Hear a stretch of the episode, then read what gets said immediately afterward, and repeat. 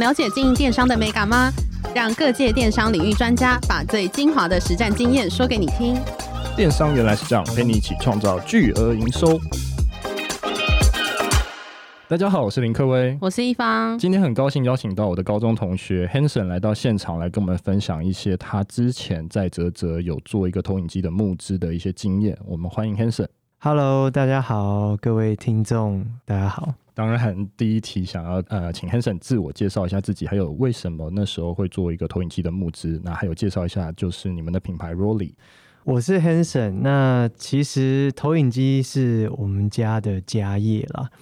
那我是对二代。好，那我是大概从一七年，当然有跟家里沟通，决定说回来帮忙家里。才开始比较比较认真的去接触整个投影机这个产业，然后了解一些呃商业模式跟目前的一些产品的状况。那 Lolly 本身是在一九九七年创立的，对，那当初其实是跟啊、呃、台湾的代工厂合作做贴牌，进军台湾市场做 B to B 的销售。那主要都是以台湾银行共同契约平台，在针对于政府啊，或者是教育的一些采购案去做销售。那后来到一七年，就是我父亲决定说啊，因为刚好投影机有一个技术上的革新，从灯泡转换成镭射的光源，所以说在这个期间，我们就从过去以贴牌的方式转为我们自己做研发。自己盖工厂，自己做生产，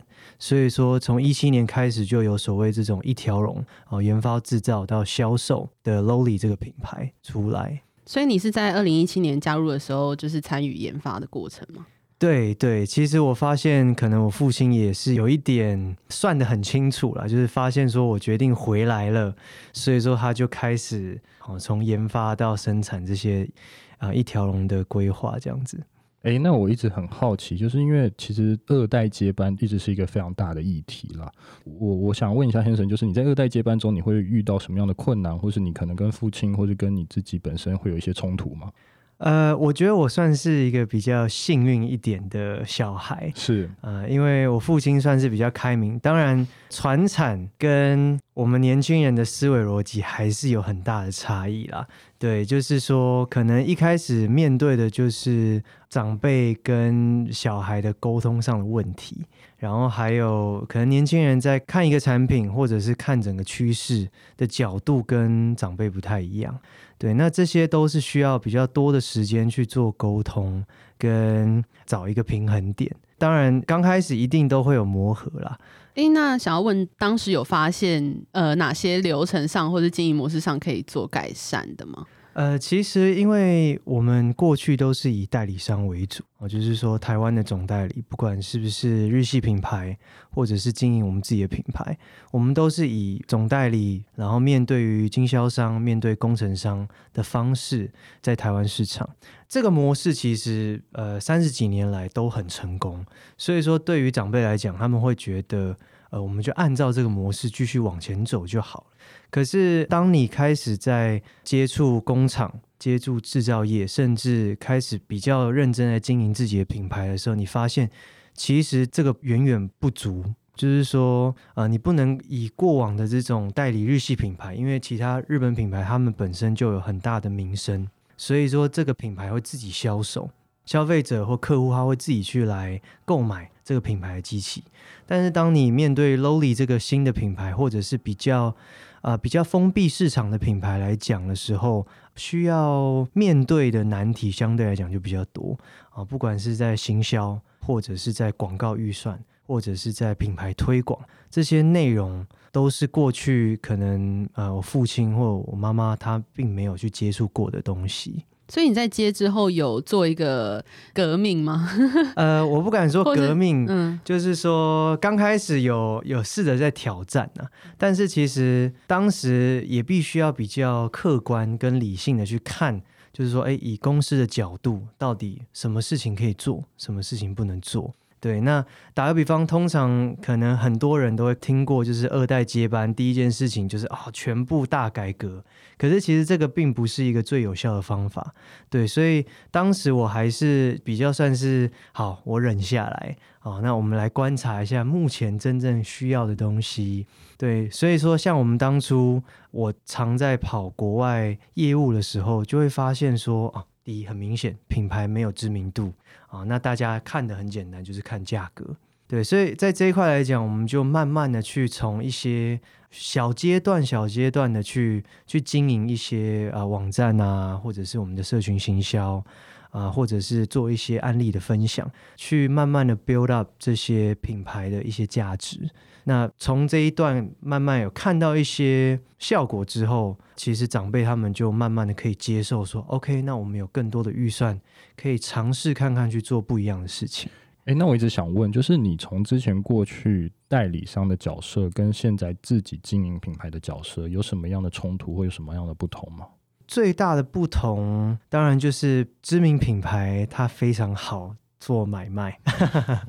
对，其实大部分呃，尤其是台湾的市场，不管是采购或者一般客户来讲，面对投影机，他们很清楚的知道，哦，我就是要日本品牌啊，那日本品牌不外乎就是可能艾普森、松下、夏普这些知名品牌。但是呢，其实我认为说这几年，因为其实不能说经济不景气，只能说大家在。呃，使用这种商业用途的投影机来讲，他们会更注重预算考量。就是说，其实品牌并不是一个绝对的标准，反而是在品牌跟价格上取到一个平衡点。对，所以说现在慢慢的，大家越来越能接受一些，不管是不是国外的大陆品牌。或者是呃美国的品牌或台湾品牌，大家都慢慢的比较能接受。原因点是在于，其实大家考虑的层面越来越多广。诶，那我想问一下 Hanson，就是为什么你当时会选择是用募资的方式上架在泽泽的平台？这个也算是一个蛮好玩的尝试啦。当时我注意到，以台湾市场为主，Lowly 其实知名度并不多。那我们的销售其实常常会面临，可能在做展示的时候，在做下订单的时候，大家的第一句话的回应就是：“哎，Lowly 这个品牌我都没有听过。”哎，那我会觉得说，与其我们很长时间的花这些人力去做展示、去做介绍，不如我们尝试一点不一样的方式，去触及 C 端客户。对，所以说其实当时就有这个想法说，那不如我们来尝试不一样的，用销售的模式来推广我们呃 Lowly 这个品牌。诶，那当时怎么开始起始这个我们所谓泽泽募资的 project？那你有去找到什么样的外部资源来协助你吗？这个部分其实算是我，我觉得算是一个运气很好啦。就是说有很多朋友在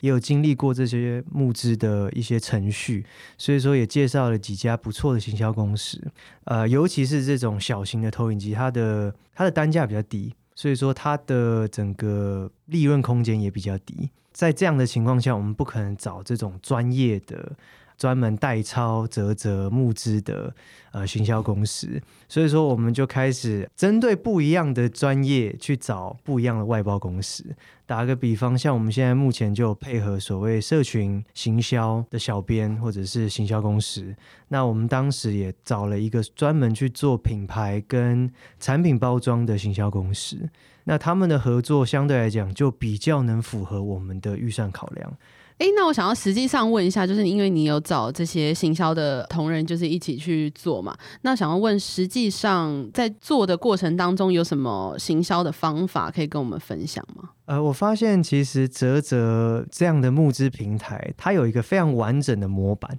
那当然，这种模板，呃，我相信这种专业的代抄公司一定非常的清楚。那其实它不外乎就是前期你必须要做一个初步的市场调查啊，了解大家对于这产品的接受度。另外一个就是针对于这样的问卷调查，可以增加整个产品的曝光。哦，那后期当然就是针对于可能啊、网红或者是一些开箱文的推广。哦，那那再来就是广告的一些植入，对，所以其实它是一个非常完整的一个 SOP 的概念，去塑造整个泽泽募资的一个方案。那它整个的期限大概从你一开始到有这个 idea 到之后上线，大概要多久？其实，因为从我们自己本身来讲，因为我们知道我们这样的产品预计今年就是要上市，那这个部分当然就刚好可以跟泽泽这边去做一个连接。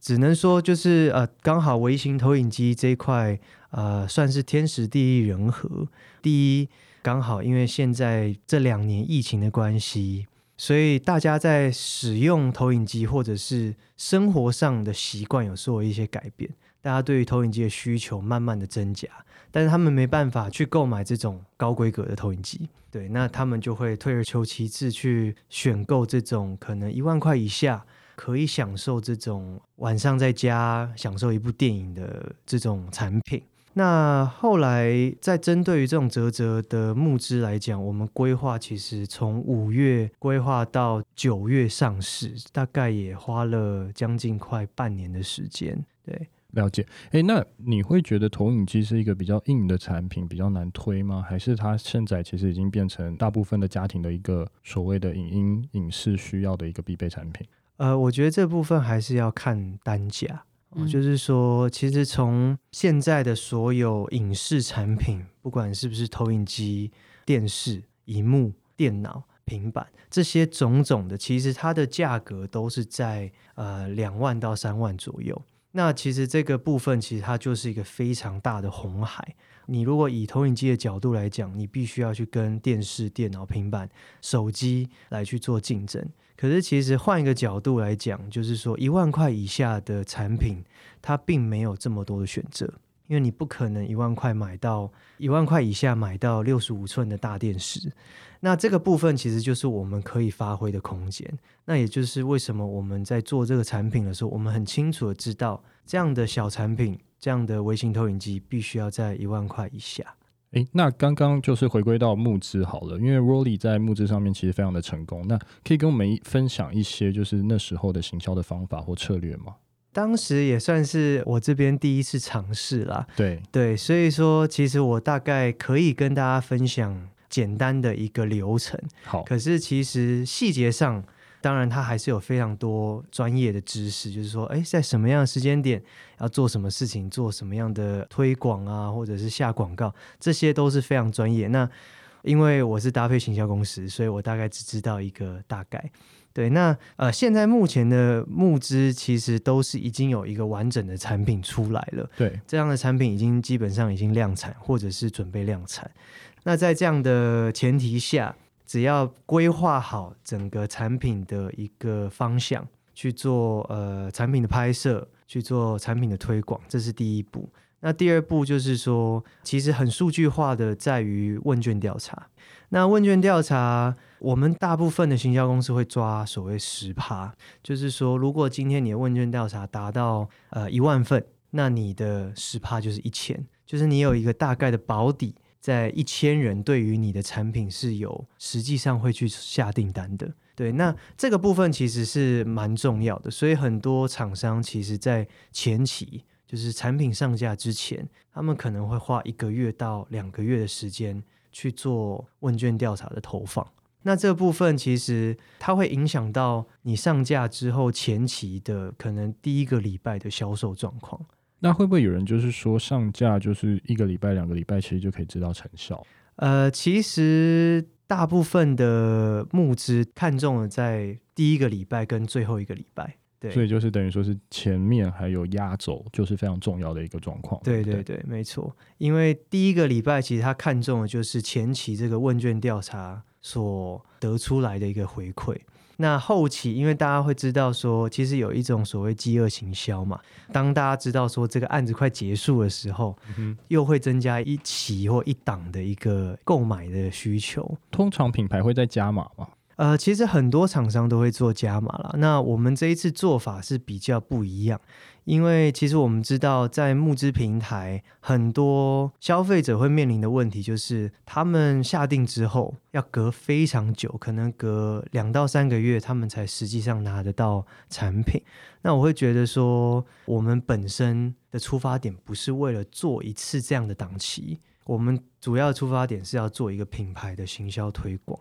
那其实后续的服务也是在展现 Lowly 的一个品牌价值。所以说，我们能做就是第一，我们不去做啧啧募资的延长。好，我们就是想办法说，在这个计划结束之后，我们就可以立马去做出货。那想要问一下，就是在啧啧，就是从呃一开始募资到结束的这段过程当中的行销会有有所改变吗？其实是有的，是有的。所以像前期我们刚刚有提到，在做问卷调查的推广，那后期其实有几个方面啊，因为其实前期你你的问卷调查会导入到你的脸书或者是 IG，那后期你就必须在脸书跟 IG 上面去做广告推广。对，那针对的关键字可能就是跟泽泽有关系，或者是跟投影机本身有相有相关。那可能在这个过程之中，可能第一个礼拜结束之后，你就要搭配我们配合的一些开箱文，或者是网红的使用心得。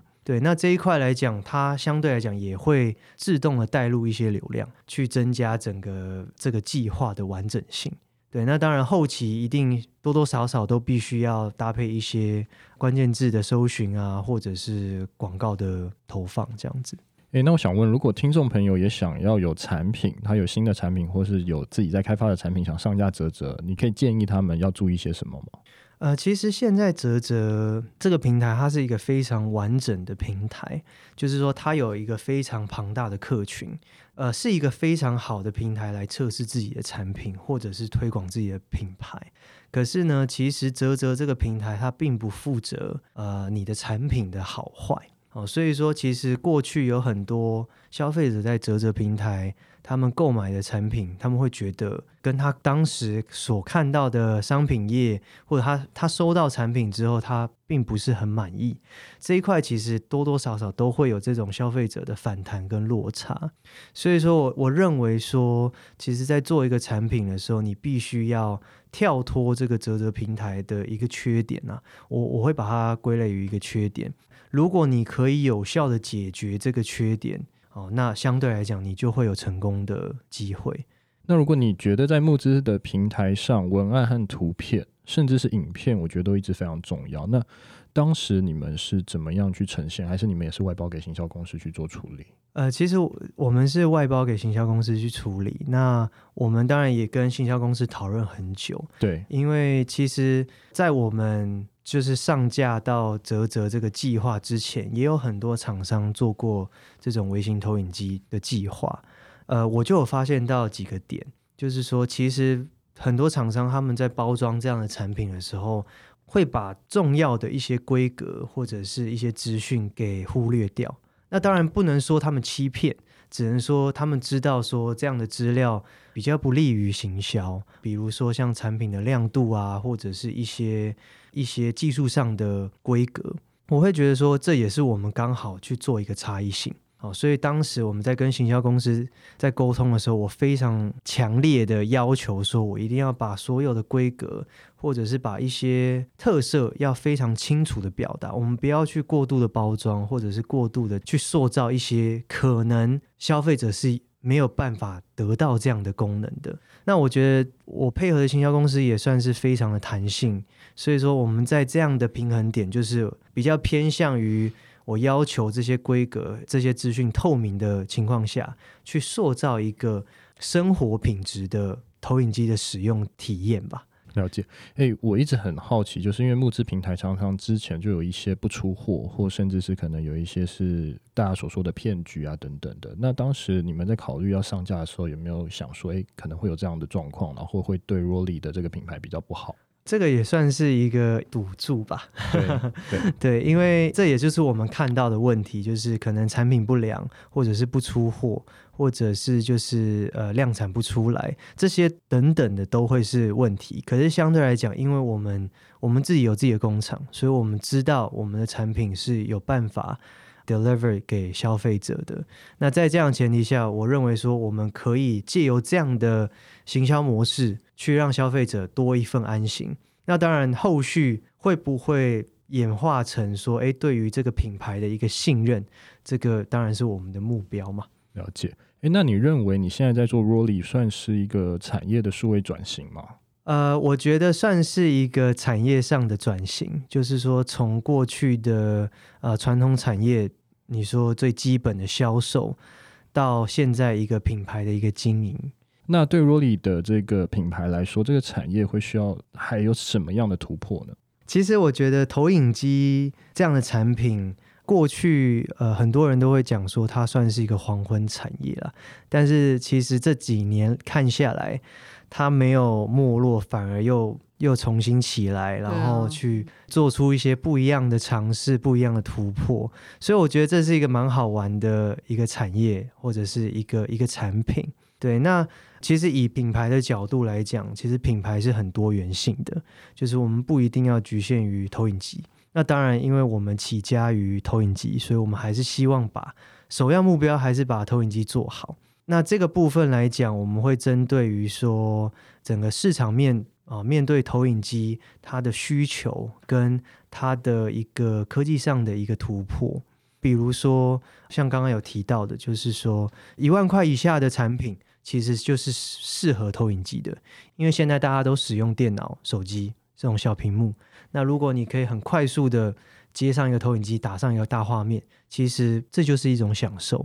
针对于可能三万块以上的专业的这种商用或工程投影机，当然我们也必须要。花更多的时间去琢磨，因为其实像现在很多的一些展览活动啊，像 teamLab，像一些光影展，或者是一些现在的婚礼展，他们其实也在尝试的去做不一样的突破，利用一些光影的特效，增加可能不管说是网红的一些打卡景点。或者是呃新人他们结婚想要塑造一次性的这种纪念来讲，也都是投影机可以应用的层面啊。所以你刚才说的投影机，它就不是只是类似像是电视的荧幕或是影音产业的一些做的方式，它可能会变成会不会是变成有三 D 的感觉或四 D 的感觉，就互相投影，然后更多的互动，更多的展场的这样的变化。对，其实现在目前，当然前阵子不是那个 Facebook 的创办人不是提到元宇宙这个概念嘛？对，那其实投影机在这一块来讲，它就是元宇宙设备上的一个一个基础。对，那我们可能过去对于元宇宙可能的想法就是，哦，我们必须要戴上 VR 眼镜，然后我们才可以看到这些内容。其实投影机也是一种另类的方式，把整个空间塑造出新的影像、新的环境。对，所以我觉得投影机算是一个。对于一个男生来讲，算是一个蛮有趣的一个科技产品啦。那就是我们常常会讲说，只要客户想得到的，或者是你想象中的一些环境，我们都有办法去塑造出来。诶，那我一直很想问一个问题，因为刚才有突然想到，就是演唱会的那些歌手，假如说他不是在现场，他也是用投影投出来的吗？呃，其实我们现在目前也有一些厂商在做这种所谓呃 hologram。的一个概念啦，就是借由投影机搭配可能影音设备去投放出歌手在演唱的一些一些效果，这个是可行的。了解。因为我们刚刚聊的就是投影机在产品上面有什么就是更多的应用嘛？那我想要问，就是在这个投影机这个产业当中的销售模式，就是比如说跟消费者之间的距离啊，或者是因为你们之前是透过经销商嘛？对。那现在的话有什么转型可以跟我们分享吗？嗯，了解。呃，其实我们过去都还是以 B to B 的市场为主。像刚刚也有提到，就是说针对这种政府教育的采购平台，搭配经销商、工程商去做规划。当然，以台湾市场来讲，因为台湾市场毕竟是一个比较